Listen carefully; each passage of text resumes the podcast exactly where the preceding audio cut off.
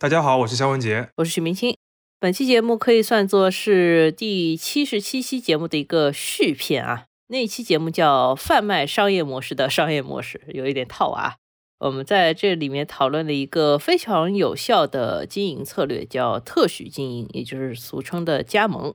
那这次我们就来具体讲一个大家已经非常熟悉的成功案例，就是蜜雪冰城啊，太熟悉了，就听到这四个字，脑内已经开始放歌了。那对于蜜雪冰城，大家可能比较熟悉的就是几个点，首先是便宜，你在这个店里面三五块钱就能买到一杯现做的饮料。其次是很魔性，就尤其是之前那波营销太洗脑了。最后是店多，目前全国已经有超过两万一千家蜜雪冰城的门店了，所以不要看它土土的哦，这有可能会是中国规模最大也最成功的一个加盟品牌。那这次聊蜜雪冰城呢，也有一个现成的理由，就是今年九月下旬的时候，它是正式提交了 IPO 的招股书，而且希望在深交所的主板上市。目前的这个 IPO 还没有披露新的进展，就它具体什么时候上市还没有说。不过我们至少可以知道，截至今年三月底的蜜雪冰城到底是一个怎样的公司，它的一些细节，以及它在未来一两年想干些什么。这份招股书的信息量还是很大的，而且比较关键的是，它把我们前面说的加盟制这个商业模式的核心壁垒给讲得特别清楚。所以本期节目呢，我们还是以招股书披露的信息为基础，从四个方面来介绍蜜雪冰城是如何构筑自己成功的。首先，我们还是从门店规模入手，看一下蜜雪冰城把加盟制发挥出了怎么样的威力。我们还会稍微介绍一下两家同类的企业作为对比，尤其是他们偏前端的供应链业务。聊完之后，你会发现啊，其实奶茶店、鸭脖店和披萨店都有很多相通的地方。其次呢，是我们会仔细讨论一下蜜雪冰城在生产供应端的情况，这实际上也是蜜雪冰城之前不太为人所知的另一面。而且它在这部分的野心可能大到你难以想象。之后我们会从蜜雪冰城上市之后准备上马的一系列建设项目，看一下这家公司到底想强化哪些生产环节上的短板，以及这些项目本身到底挣不挣钱。最后我们会简单讨论一下资金端的情况。按照蜜雪冰城的规模和商业模式来看，它不应该缺钱，更不是非要上市融资。那么这次大张旗鼓的亮出家底，一口气就要。搞接近六十五亿元进来，到底是为什么？非常丰富的内容啊！那照例再啰嗦了一句，本期节目当中涉及到的上市公司和准上市公司的一些分析，都不代表任何的投资建议。那我们赶紧开始吧。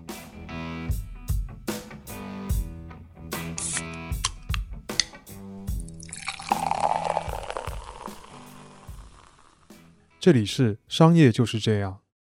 第一个部分就是门店。全国两万多家的这个门店数，真的是非常惊人的一个数字啊！呃，怎么说？就全中国的全家、罗森、Seven Eleven，再加上芙蓉兴盛这个本地很大的便利店，这四个便利店品牌加在一起的店都没它多。除了两万一千多家这个很惊人的大数之外，我想另外再说几个数，继续强化一下大家对于蜜雪冰城在规模上的认识啊。首先是增长的速度。蜜雪冰城在二零二一年这一整年里面就开出了七千多家店，而这个公司在二零一九年底的时候，一共也就七千多家店。不知道历史上还有没有一个连锁品牌达到过这样的开店速度啊？一年七千多家。嗯，有可能是有的，但是我暂时想不起来。那就说第二个点就是品牌。我们这里说的两万一千多家店呢，其实只是蜜雪冰城这一个品牌的。这公司目前还有另外两个品牌，一个是卖咖啡的，叫幸运咖。一个是卖冰激凌的，叫吉拉图。吉拉图这个名字就好比一家面包店叫布瑞德。那其实不管名字起的好不好嘛，这两个品牌呢都还在新的发展阶段。吉拉图是更新的品牌，它的规模还没有起来。但是幸运咖是从二零一八一九年开始做到现在，也有六百多家店了。这个数字其实比不了瑞幸和星巴克，但是至少比 Manner 要高。咦，你这个 不过经营模式还是不太一样啊，毕竟蜜雪冰城还有幸运咖，他们都主要是靠加盟嘛。确实啊，所以最后要讲的一点就是加盟比例。目前全国百分之九十九点八的蜜雪冰城和百分之九十八点九的幸运咖都是加盟店，而这个公司三个品牌的直营店目前加在一起啊，加在一起都不到五十个。不过招股书里面也说了，上市之后，这公司准备在全国的一线和新一线城市里面再开总共八十个直营店来打品牌，就是让大家多认识一下这个公司。小结一下，就是蜜雪冰城的门店增长非常的快，而且还变出两个子品牌，然后这些门店大多数都是靠加盟的。嗯，没错。那靠加盟这点，我们再展开聊一聊。其实从公司的营收结构上也很容易看出这个情况。蜜雪冰城的主营业务收入里面，占比最大的是食材啊，占到了百分之七十左右。其次是包装材料，就是像杯子啊、吸管之类的，这个可以占百分之十五到百分之十七。真正那个加盟商管理的收入，其实占比并不是很高，大概是公司营收的百分之二到百分之三。当然，直营门店收入这个占的量就更小了。那这些数字其实跟之前蜜雪冰城自己披露的那个加盟条件里面列出来数字是差不多的。因为像一个蜜雪冰城门店的加盟费只要七千块到一万一千块嘛，这个其实比很多品牌都是要低的。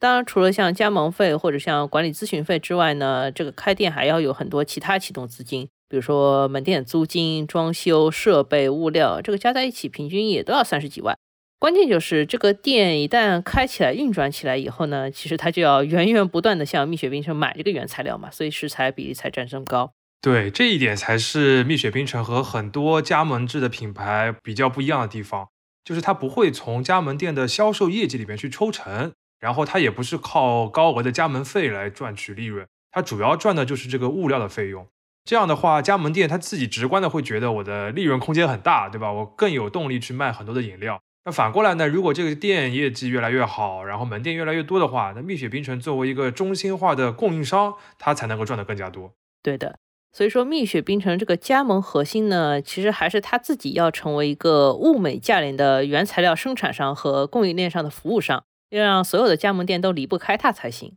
因为像奶茶、果茶，这基本上都是成熟的产品了嘛，各种奶茶粉泡出来味道是大差不差。虽然说有合同约束，但是其实加盟店很容易有动力自己偷偷换原材料，你就得想办法去解决这个问题。嗯，那蜜雪冰城想到的办法就是价格，它主要靠的就是自建工厂，通过大规模的采购和生产，然后降低所有产品的出厂价格。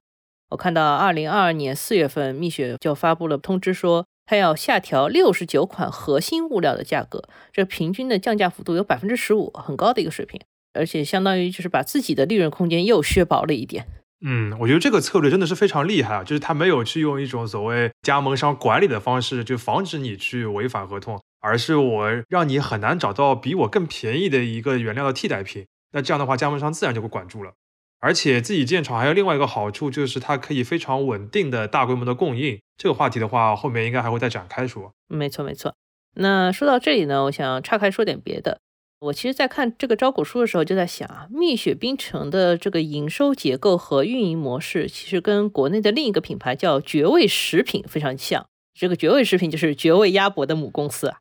绝味也是靠着比较彻底的那种加盟模式，在今年年中。全国范围内已经有了将近一万五千个点位，也是很大的一个数字。嗯，那为了支撑这么多点位，每天都能卖到那种新鲜的鸭货和卤菜，这个公司在全国有六个核心工厂，一年可以生产出十四点二五万吨的新鲜鸭货。只要门店开在县级城市的话，其实是每日都可以配送到店的。卤味也是过去几年比较火的一个食品方向啊，绝味鸭脖蛮好吃的，但是它肯定不算这个市场里边最大最出名的一家。但是你刚刚那个介绍也能感觉到，它这整套生产体系野心也不小。是的，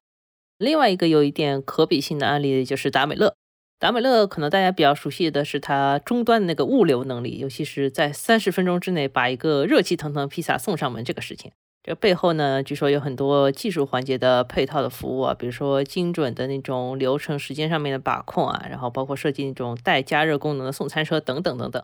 但是终端的表现其实也需要前端的供应链支持才能实现。如果从达美乐二零二一年全球的营收结构来看的话，它的供货收入其实也可以占到百分之六十八，然后特许经营费这个收入大概是百分之二十六，剩下一点呢就是自营门店的收入。这个营收结构的利润空间呢，应该是比蜜雪冰城大一些的，因为它特许经营费还是收的更多的嘛。每个达美乐门店里面所用的那种面团啊、配料啊、蔬菜啊、酱汁，其实也都是由它的中央工厂生产好了以后再统一配送上门的。我看美国的有个媒体叫 Cots 去参观过达美乐在美国东海岸的一个工厂，这个工厂呢是可以覆盖周围四百二十五家达美乐门店的日常需求的。它每天可以生产出十二点六万个标准的披萨面团。然后，如果这个门店缺货了，给工厂下订单的话，其实十二小时之内呢，就会有冷链卡车送货上门。有意思啊！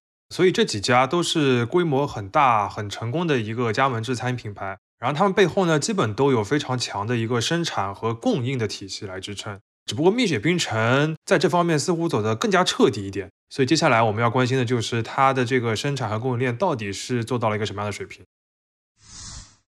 说到生产，这个就涉及到一个有点尴尬的话题。大家可能听说过，喜茶之前发起过一个行业倡议，就是希望行业里面多用真奶，少用奶精。但是我想想，如果把这个倡议塞给蜜雪冰城，可能马上就被反弹回去了。因为要用真奶的话，这个公司就没有办法做生意了。怎么说？这里我们不妨听一下蜜雪冰城在招股书里面披露的它生产出来的一些典型产品。开始报了啊，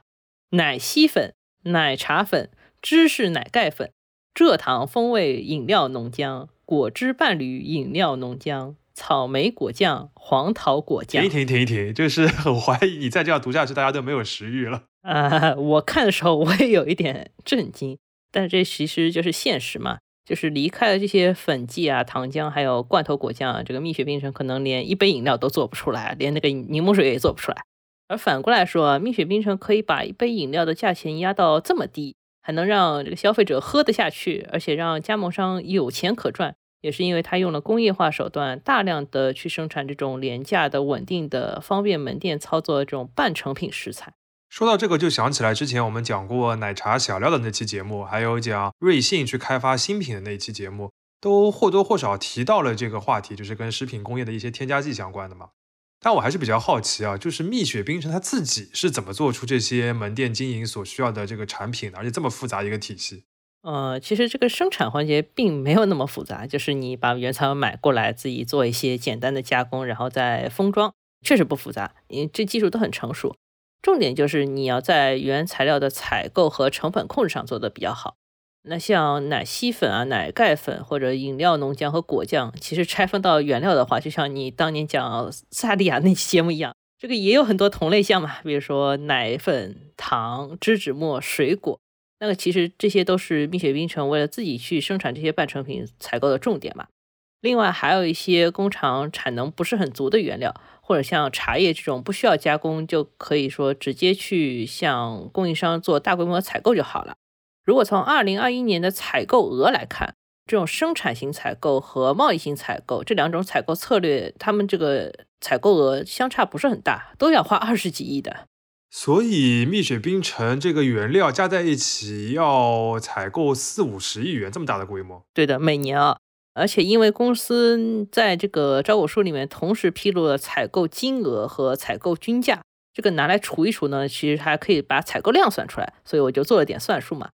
比如说，大家都知道啊，这个蜜雪冰城的饮料几乎没有无糖的选项啊，嗯，这个公司用糖量真的很大。我按照采购金额和均价算了一下，二零二一年蜜雪冰城采购的糖有十四点二三万吨，另外还采购了四点九万吨的脂脂末，也就是俗称奶精啊。十四点二三万吨糖这个数字有多么惊人啊！我给大家另外一个数字来对比一下。就是中国市场在二零二一年消费的食用糖总共大概是一千五百四十万吨，这里边既包括了工业的采购，也包括了居民的消费。也就是说，蜜雪冰城大概买走了当年全中国百分之零点九的食用糖，嗯，就不到百分之一，但是也是很惊人的一个数字啊。不过很有意思的一点就是，既然这个采购规模这么大，照理来说，蜜雪冰城也应该有那种长期合作那种超级大的供应商。那举个例子，像芝脂末，芝脂末的话，蜜雪冰城其实已经连续几年跟两家大的供应商合作了，一家叫嘉禾食品，它是整个中国最大的芝脂末生产公司，也是一家上市企业；另一家就是飞诗兰，飞诗兰和嘉禾呢供应了蜜雪冰城绝大多数、几乎所有的芝脂末。再比如说茶叶，就是如果说对比采购数据和供应商数据，就可以看到。蜜雪冰城所有门店里面用到的所有茶叶，基本上都来自于一家福州公司，叫邦利茶叶。但糖的部分呢，就是我翻来翻去，就是找不到这样大的供应商。确实是一个困惑点啊。就是我在晚点的报道里面看到过，说蜜雪冰城早年为了解决门店自主熬糖品质不稳定的问题，是找过可口可乐的那个供应商，就是很有名的佳吉，他去买过糖浆的。对，嗯确实有过这么一个说法，但是佳吉没有出现呀。其实直到二零一九年，就是供应商这个事情呢，还能找到一点影子。因为那年蜜雪冰城的第五大供应商是光明，然后光明呢既给蜜雪冰城做奶粉的采购，也做糖类的采购。但是当年光明卖给蜜雪冰城的糖，按照采购金额算，只占当年的采购额的不到百分之八，也就相当于这公司百分之九十几的糖还是不知道从哪里买的。这个就是我读完整份招股书之后最大的困惑啊。确实啊，然后如果有对这个事情比较了解的听众朋友的话，非常欢迎你留言或者发邮件来给我们解惑一下。前面我们花了很多时间去讨论原料采购这个事情，主要就是因为这部分的披露比较详细啊，有很多数据。至于说奶昔粉、奶盖粉具体是怎么做的，这个里面要用多少糖啊、多少植脂末，然后包括这个包装规格有什么讲究啊，这部分其实没有披露，我们也确实不懂，所以就不聊了。我们就直接跳到成品来看它的第三部分，也就是蜜雪冰城怎么做好产销匹配和产能扩张。先谈产销匹配。如何尽量让产能、产量和市场的需求做到一个匹配的增长，其实是一个非常非常难的课题啊。这个问题在蜜雪冰城自己身上也出现过，招股书对这些数据也有披露。可以看到，说像奶茶粉这类所谓的固体饮料产品，它的产能利用率一直是比较饱和的状态，而且生产出来的货十之八九都能卖掉的。但是像糖浆和果酱这两年公司是一直在扩张产能，当然相应的产量提升也很快嘛，但是还是一个供不应求的状态，大比例还是要从供货商那里去买外来的成品来补足的。简单来说的话，就是蜜雪冰城这几年还是比较像以销定产，就是门店端有多大的需求，然后我尽量去满足，不管是用生产的方式还是去采购。但其实这是有一点被动的情况，就是这种供不应求啊，其实对于加盟商的管理，包括自己业务的这个扩张，都是会产生一定影响的。嗯，没错。所以说这次蜜雪冰城计划说上市筹来的钱呢，就主要都投入在生产端这种各种各样的产能扩张上面，感觉也是为了解决这个问题啊。当然，如果说生产规模本身达到一个很高的量级的话，就是它要生产出很多的产品的话，相应的你也去找更多的渠道来消化掉这些产品。那蜜雪冰城的一个好处就是加盟店，尤其是这么多的加盟店，它本身就是一个非常特殊的销货渠道。然后如果再加上它国际化拓展那些部分的话，这个公司的门店规模的增长可能还会维持好几年。那消化这些产量的压力就不是很大。再举个例子，就是前面提到的绝味食品。绝味食品的话，不仅利用了它的上万家加盟店帮它卖货，它其实还有一部分富裕的工厂产能。这样的话，就可以给像三只松鼠之类的品牌做代工。那做代工呢，也有可能是蜜雪冰城长期可以走的一个支线生意。所以其实解答了前面岳老师提的一个主要的问题啊，就是这次 IPO 要筹六十五亿元左右的钱，用来干嘛？主要就是用来扩产能。那么这个扩产能到底怎么扩的？要不要展开讲一讲？嗯，好呀，这里其实也挺精彩的，就是蜜雪冰城提出来说，上市之后在生产建设这块上面就要做五个新的大型项目。这个总投资额是接近三十亿，规模是很惊人的。这几个项目的选址也都挺有意思的，比如说有一个项目在海南定安，这是他们上市之后最大的一个新项目，就是耗资在十亿元以上，其实是就是为了方便它以后大规模的去供应东南亚的市场，而且充分的要利用起海南的椰子和咖啡的资源。还有个项目在广西的崇左。这个地方呢，主要就是做水果制品，还有芋圆和糖浆。因为广西当地本身就盛产水果、芋头和甘蔗，然后像川渝地区本来的柠檬产量就很大嘛，而且这个气候也很适合种柑橘，所以说他们在重庆的那个项目呢，就主攻速冻水果和深加工水果，感觉它变成了一个大型的农产品加工企业。哎，对的。除了这种比较针对性的跟农产品比较相关的布点以外呢，还有一部分钱呢是蜜雪冰城会想花在它在河南焦作的一个总部产业园的升级上面。比如说前面提到栀子末，它就计划是大规模自产栀子末。目前蜜雪冰城所有的脂脂末还是从外面买的嘛，但是这个东西的生产技术其实是比较成熟的，也不是自己不能做的东西，所以就很想实现所谓的外购转自产。所以要摆脱对那两个大的供应商的这个依赖了，对吧？对。不过也可以理解啊，就是从利润的角度的话，毕竟自产的话，这个利润又可以稍微多出一点点来。嗯，没错。那他们这个总部产业园想做另一块升级，就是开发那种冷冻果酱产品。这里要提一句啊，目前蜜雪冰城供应给门店的绝大部分产品都是可以常温保存的，这个其实省下了很多冷链运输的成本嘛。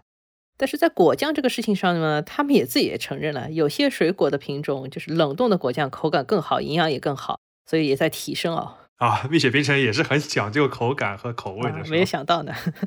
所以我自己听下来的感觉就是，这个产能提升不单单是增加数量啊，而是有很明确的一个方向，就是去补短板。比如它缺什么水果，然后就去这个产量最大的一个原产地去建厂。想要去供应海外市场的话，那就去找一个靠近这个东南亚的这个海南来建厂。然后下决心哪个原料要自产了，那就开一个新的工厂来解决这个问题。反正是挺有魄力的事情，因为基本上每个都是要花几亿元，或者说要花几年才能开始投产的项目嘛。不过蜜雪冰城自己也测算过，从投资回报周期和回报率的角度来看，这些项目其实都是挺划算的。举个例子，就是广西崇左那个项目嘛。从启动建设开始到第五年，可以达到公司比较理想的一个产量。然后在第五年当年呢，是可以为公司创造出超过二十一亿元的营收和二点三亿元的净利，不是毛利，而是净利。然后呢，这个项目的投资回报周期，他们算下来不到五年，这个其中还包括了两年左右没有任何产出期的建设期啊。哇，如果这个数字真的能够实现的话，那这个投资回报的周期是非常非常短的，是非常惊人的，就是在制造业里边。反正我看了一下，都是这种很夸张的数字。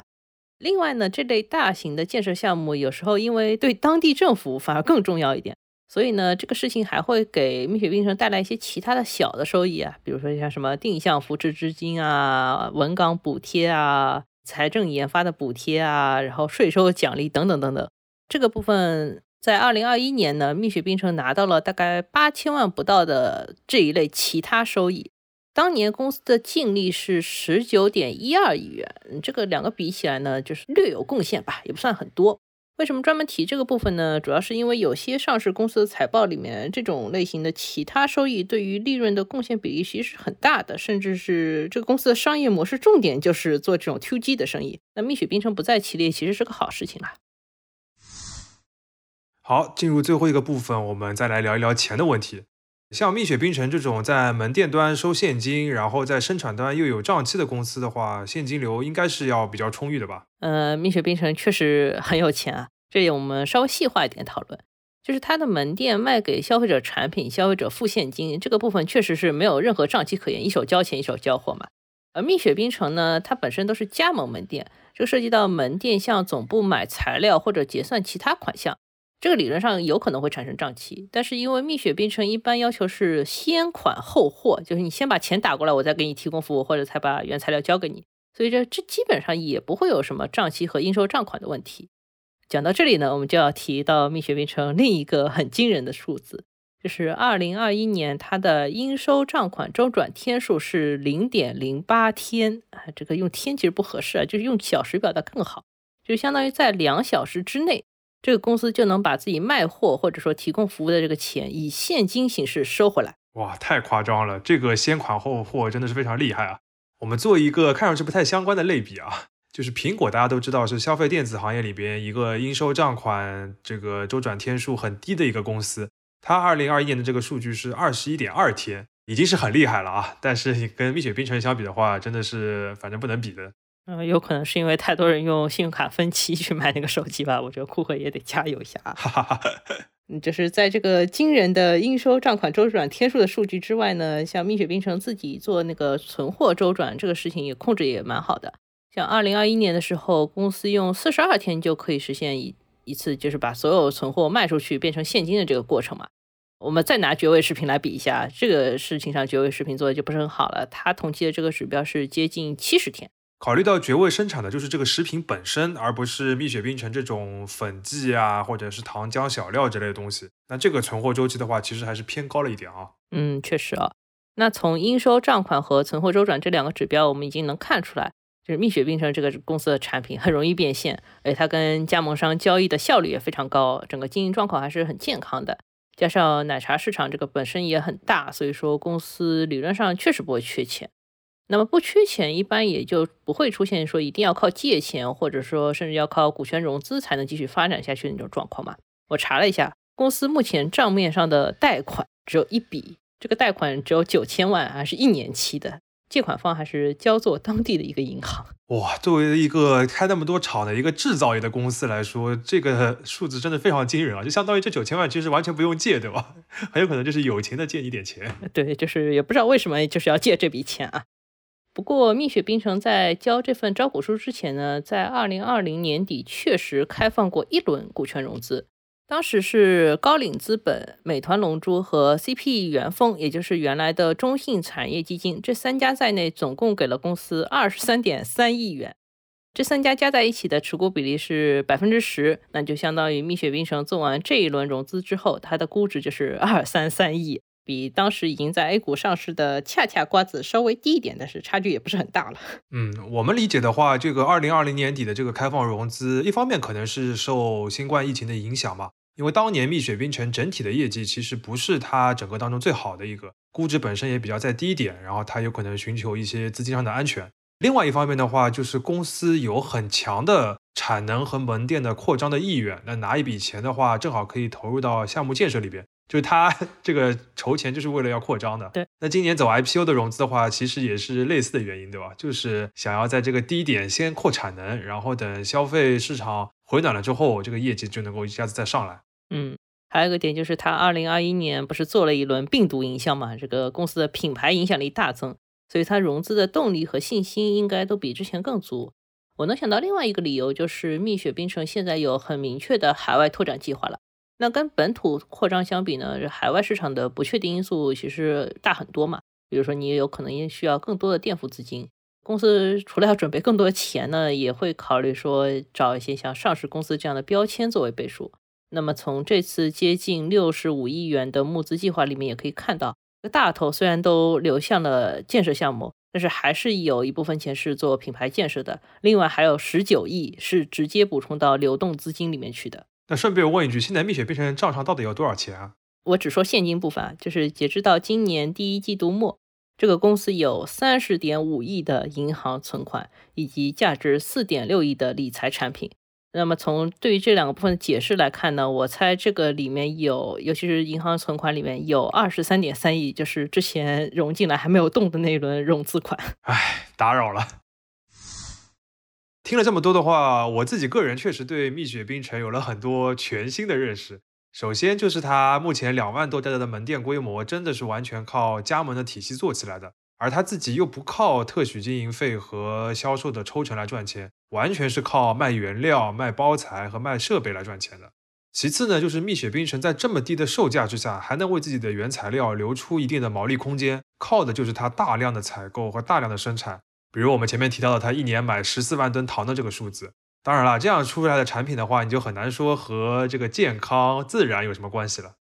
第三呢，就是在已经规模这么大的基础之上，蜜雪冰城还想更进一步。它已经安排了好几个新的生产基地，而且这些项目看起来投入都很大，成本回收似乎也很快。最后一点就是蜜雪冰城的经营模式，以及之前的一轮融资，导致他手里边有非常非常多的现金。即使是这样，他还是想着靠上市能够再拿一点，然后为以后更大规模的这个扩张做准备。有钱人的生活就是这么朴实无华且枯燥。这里还想补充一点感慨，就是定价的重要性。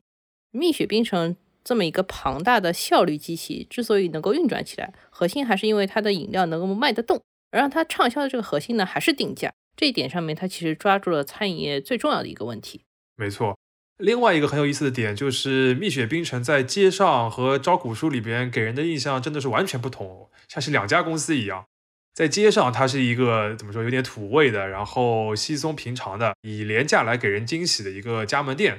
而在招股书里边啊，就怎么说，它感觉像是一个生产极客，就是它一心就是生产，然后醉心于扩产。而且立志于是把饮料里边所有的东西都全部反向还原为工业产品，这样一个制造商的这样一个感觉。而且这恰恰好就是同一家公司一体两面。没错，这是一个很有意思的现实。按照蜜雪冰城自己的说法，这个一体两面的配置呢，最终都是为了实现它的一个发展目标，叫两美元让全球人吃饱喝好。这为什么是两美元？我也不是很懂啊。这个目标能否实现呢？我们暂且不论。但是成为一家大公司，并且实现上市的话，至少能够让更多人认识它，甚至是对它产生全新的看法。商业就是这样。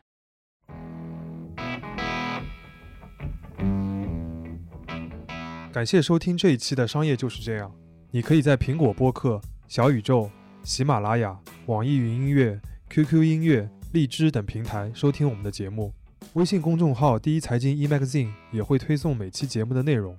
如果喜欢我们，欢迎你在苹果播客给我们五星好评，并期待你在各个平台与我们交流。尤其欢迎分享你感兴趣的话题。下期见。